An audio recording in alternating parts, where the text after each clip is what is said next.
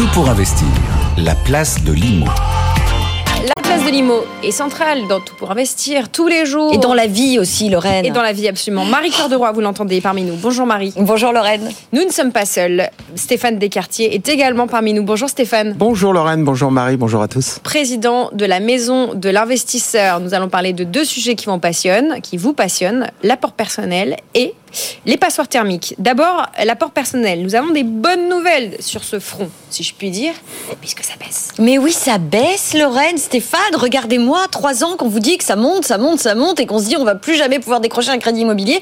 Et là, depuis le début de l'année, de nouveau, les banques euh, sont un peu moins regardantes sur le niveau de l'apport personnel que vous allez avoir au moment de la souscription de votre crédit immobilier. C'est le courtier Finance Conseil qui nous donne des chiffres en exclusivité ce matin. Alors, à l'échelle nationale, on est en ce mois de février à 55 000 euros en moyenne d'apport personnel par crédit immobilier. Ça reste beaucoup, ok, mmh. mais 55 000 euros, c'est 10 000 de moins qu'en décembre dernier. On a baissé de plus de 18% à l'espace de deux mois. Donc c'est assez impressionnant. Alors je vais pas rentrer dans toutes les régions, juste vous donner deux régions qui me paraissent assez importantes. Allez-y. La première, c'est celle qui baisse le plus. En l'occurrence, on est sur la Nouvelle-Aquitaine Sud, donc ça comprend Bordeaux. Là, on est passé de 74 000 euros d'apport personnel moyen en décembre dernier à 40 000 en ce mois euh, de février. Et puis l'autre région qui m'amuse beaucoup, c'est l'île de France, parce que les chiffres sont toujours stratosphériques. Alors on est en ce mois de février sur un apport personnel moyen en île de France de 150 000 euros. Évidemment, c'est énorme, mais ça reste 80 000 de moins qu'en décembre dernier. On était à 230 000. Alors, il faut bien savoir que l'île de France est de toute façon toujours biaisée par Paris, par la cherté des prix, et puis par un autre élément, c'est qu'effectivement, dans le secteur, on a quand même assez peu ou en tout cas beaucoup moins de primo-accédants que partout ailleurs. Donc on a des secondos qui ont revendu leurs biens, hmm. qui gardent euh, la cagnotte pour racheter euh, plus grand, d'où euh, cet apport personnel considérable. Je relativise quand même cette bonne nouvelle parce qu'en plus on va pas avoir que des bonnes nouvelles avec Stéphane non plus, mais je relativise quand même cette bonne nouvelle parce que je vous rappelle que 55 000 euros d'apport moyen, en réalité c'est encore plus de 30 du montant moyen emprunté. Rappelons qu'on a coutume de dire que l'apport personnel historiquement, c'est plutôt 10-15%. Donc on a encore de la marge avant que le marché soit réellement euh, dans la normalité qu'on a connue ces dernières années, dizaines d'années. Mais le marché va-t-il connaître à nouveau cette normalité, Stéphane? Oui, enfin, le, moi je préfère une dynamique. Euh, on a une bien meilleure dynamique l'année dernière, hein, par exemple, puisque là on est dans une dynamique de baisse de taux. Euh, donc, euh, bon, l'année dernière on était encore dans une dynamique de hausse. Donc là, avec une dynamique de baisse de taux, les gens refont des projets, les gens re-réfléchissent, se reprojettent effectivement sur un investissement ou sur un achat de résidence principale. Donc ça va plutôt dans le bon sens, effectivement. Bon, des bonnes nouvelles, vous en avez, euh, cher Stéphane, oui. pour les passoires thermiques. Oui, des bonnes nouvelles. Alors, deux bonnes nouvelles pour les passoires et puis une hypothèse. on parlait Parce que les bonnes, les bonnes, nouvelles de Stéphane, on va les voir. On va les faire. Donc, deux bonnes nouvelles, en tout cas, pour les passoires thermiques. Hein, elles ne sont pas si nombreuses, les bonnes nouvelles, en ce moment, quand même. Donc, euh, bon, voilà, on va, se les, on va se les rappeler. Alors, la première bonne nouvelle, c'est le nouveau DPE vous avez vu que le nouveau DPE va arrêter de pénaliser particulièrement les, petites, surfaces, parce que c'était le cas. Alors je vous passe les raisons. Alors il y a notamment des raisons assez obscures sur les ballons d'eau chaude. S'ils étaient sur une petite surface, ça comptait plus que s'ils étaient sur un 50 mètres ou 60 mètres carrés. Donc bon, à partir de maintenant, et notamment ce sera visible sur le site de l'ADEME, donc on va avoir à peu près 140 000, selon les projections, 140 000 studios petits T2 qui vont qui vont effectivement redevenir louables, qui ne vont plus être considérés comme passoires thermiques. C'est le chiffre que nous a donné euh, le ministère. Hein. Oui, oui, tout à fait. Alors on verra, on verra si c'est dans les faits. Si exactement, parce que pour tout vous dire, je fais un super teasing, mais d'ici la fin de la semaine, euh, j'ai des spécialistes de la data euh, qui sont en train de travailler pour nous et pour voir si c'est vraiment ce qui va se passer, puisqu'on a désormais la nouvelle grille liée à cette réforme du DPE petite surface. Et visiblement, alors sur le site de l'ADEME, il y a déjà des petits bugs parce que moi j'ai eu hier un client qui me disait mais moi j'ai trois studios je comprends pas, il reste toujours à la même note. Donc, bon, bref. Vous allez voir, Stéphane, écoutez-nous en fin de semaine. Bah, merci, avec, avec plaisir, je n'y manquerai pas. Alors, déjà, une petite pensée pour les gens qui sont propriétaires de euh, biens de 40,01 mètres carrés. Hein, puisque eux, bah, malheureusement. Ouais, mais Stéphane, ça on va pas. Franchement, oui, mais c'est les effets de seuil. c'est les effets de seuil. D'accord. Et déjà, et on rappelle que 40 mètres carrés, c'est quand même grand pour du petit. C'est-à-dire Oui. qu'à un moment donné, l'idée, c'était plutôt de- d'être à 30 mètres carrés. Oui, hein, tout à fait. euh, Donc déjà, bon, on prend ça. De toute façon, c'est une bonne nouvelle, donc on prend, euh, c'est bien. Donc, alors, mais là, qu'est-ce qu'on peut en dire? Donc déjà, deux conseils hein, pour les, les investisseurs. Deux conseils pour les investisseurs, notamment ceux qui veulent faire du locatif. Bah, précipitez-vous sur les passoires thermiques maintenant, sur les petites passoires, Euh, parce qu'effectivement, vous allez acheter peut-être du F et sans rien faire. Elle donc du. F à vil prix, enfin en tout cas à prix fortement décoté aujourd'hui, et vous allez vous retrouver sans rien faire avec du E voire du D. Donc là, il peut y avoir déjà une opportunité pour ceux qui peuvent être opportunistes et qui vont, parce que euh, on se, on se rappelle quand même que pour l'instant, ça va être provisoire, ça va être donné à titre indicatif. Et le vrai, euh, le, le, donc le, le, le, le, le, le- le moment où effectivement ça sera euh, gravé dans le marbre, ce sera que le 1er juillet.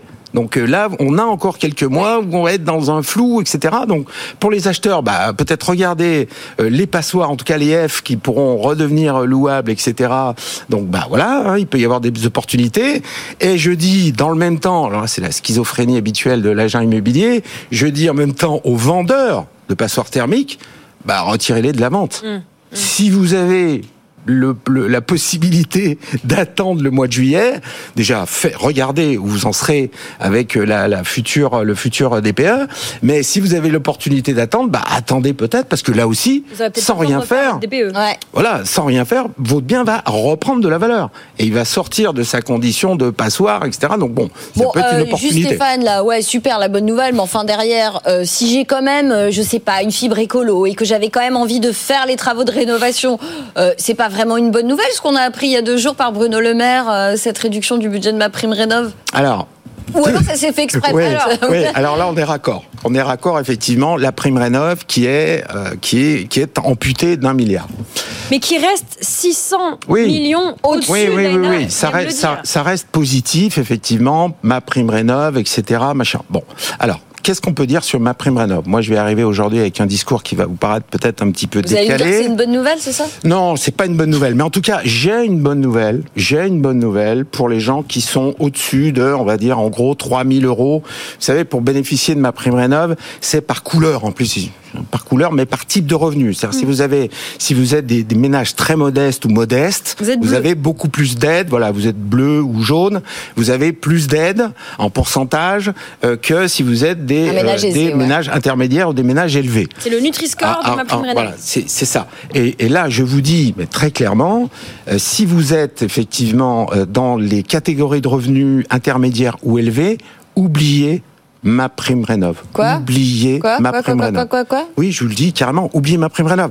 Marie, je sais pas si vous vous souvenez, mais euh, j'avais euh, euh, il y a quelques mois amené un dossier ma prime rénov sur le sur le plateau. C'est quoi euh, Ça le- avait provoqué brique 400 l'hilarité. Oui. Ça avait provoqué l'hilarité générale du plateau parce que c'était tellement incompréhensible. C'était incompréhensible, 400 pages absconses avec une complexité, mais qui confine, qui confine à l'absurde. Je veux dire, c'est vraiment personne n'y comprend rien. Même les professionnels sont obligés de lire, de relire pour comprendre les différentes aides. Si vous avez un poêle à bois, si c'est des bûches, si c'est des granulés, c'est Non, pas non, mais la on même est aide, c'est d'accord, pas on le est même truc. d'accord, on est d'accord. Donc c'est Mais invraisemblablement. c'est pas pour autant qu'on peut pas être aidé quand même. hein. Non, mais justement, alors j'y viens. Si vous êtes sur un revenu élevé, globalement, vous avez droit à 30% d'aide sur ma prime rénov. Mais il se trouve que les entreprises RGE sont, parce qu'elles sont très peu notamment, elles sont beaucoup plus chères que les Mmh. artisans classiques. Elles sont entre ce qu'on voit sur le terrain, ce qu'on examine. Il y a UFC que choisir qui a fait une enquête il y a, il y a, il y a quelques années.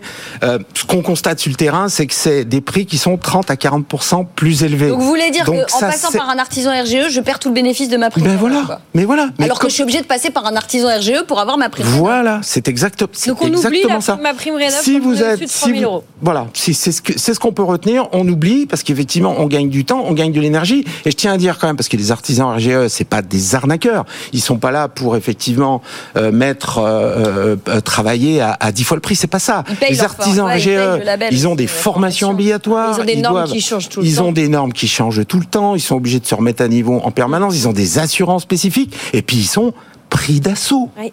C'est-à-dire quand tous les matins vous avez 50 demandes de devis euh, qui arrivent sur euh, votre boîte mail, bon bah voilà, au bout d'un moment. Donc euh, à quoi ça sert d'aller payer, de de de- de- d'aller gratter 30% d'aide le gouvernement cherche à faire des économies. Donc à quoi ça sert On va d'aller permettre chercher au gouvernement de faire des ben économies. voilà, exactement. Pour une fois, je vais être bien vu de Bruno Le Maire. Ça sert à quoi d'aller chercher 30% d'économies si euh, effectivement vous payez vos travaux 30 à 40% plus cher? Ben à rien. Donc débrouillez-vous, euh, faites vos travaux dans votre coin avec de bons artisans locaux, recommandés, etc. Et vous gagnez un temps considérable. Vous faites des, vous faites faire des économies à l'État. Tout le monde est content. Bon, deux bonnes nouvelles et vous nous avez promis une piste qui pourrait devenir une troisième bonne géniale celle-là, Lorraine. Alors une, alors une piste, hein, je dis bien c'est une piste. Hein, je vous dis pas, Elle voilà, est c'est ce qui va se passer. Mais il y a quand même une petite musique qui commence à monter. Il y a des juristes qui se posent euh, la question et qui commencent à préparer leurs arguments. Vous allez comprendre euh, où je veux en venir.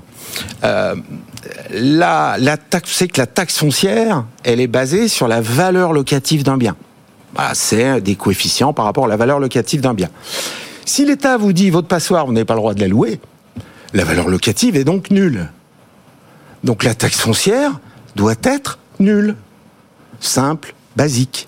Alors simple, basique, ça va pas être aussi simple que Ouais, ça. parce qu'en fait, on en Parce parlait en antenne avec Stéphane. Je, je m'adresse à nos auditeurs et téléspectateurs qui se, voilà, qui commencent à rêver.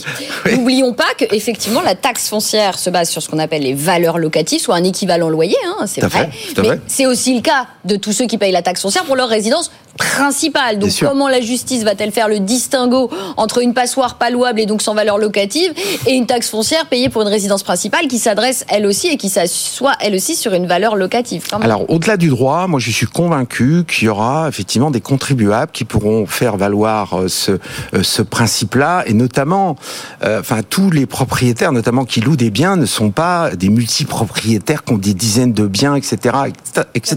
De retraités. qu'on 40%, mais pensait. c'est, mais c'est ça, 40% des bailleurs sont des retraités, des gens qui parfois ont 60, 70 ans, 75 ans, qui n'ont pas forcément les moyens euh, de, euh, de faire des travaux, des 40 000, des 50 000 euros de travaux. Et puis vous avez des gens, l'immobilier, c'est pas simplement un actif, parce que vous allez me dire, ah mais ils ont qu'à vendre, les gens qui effectivement n'ont pas les moyens de faire des travaux. Mais euh, l'immobilier, c'est pas, ce n'est pas qu'un actif, comme disent les financiers, c'est aussi des histoires, c'est aussi une maison de famille. J'en parlais avec une dame l'autre jour, essayé de la convaincre de vendre la maison dont elle avait hérité de ses parents, et qui me disait, mais non, moi c'est la maison dans laquelle j'ai grandi, je ne pourrai jamais la vendre. Peut-être que mes enfants la vendront, mais moi je ne peux pas. Et donc cette dame qui est retraitée, qui a 75 ans, qui n'a pas 50 000 euros à mettre dans une rénovation énergéti- énergétique, elle va en plus payer la taxe foncière. Est-ce que c'est juste? Est-ce que c'est juste? Moi, je ne pense pas. Je ne suis pas le seul à, à le penser. Et donc, je pense qu'on va vers des batailles en perspective, alors qui ne s'appliqueront pas à tous les contribuables, Ah, notamment ça aussi, ceux. ça fait jurisprudence quand même. hein. Alors, à voilà. la fois, je dis à tout le monde, ne vous emballez pas, mais en même temps, si effectivement il pouvait y avoir une décision. Bah, Mais alors- ça va faire jurisprudence quand? Mais je vais vous dire, mais je vais vous dire, je, je vais vous dire, je vais vous dire. Euh, on va vers une telle pénurie, mais on le sait, mais tout le monde le répète chaque jour, de biens locatifs. Ça sera peut-être une- un échappatoire aussi peut-être demain pour dire ah ben finalement on va freiner, on va décaler parce qu'on ne peut pas se priver de taxes foncières. Est-ce que bah, finalement les pouvoirs publics ne vont pas se servir de cette faille?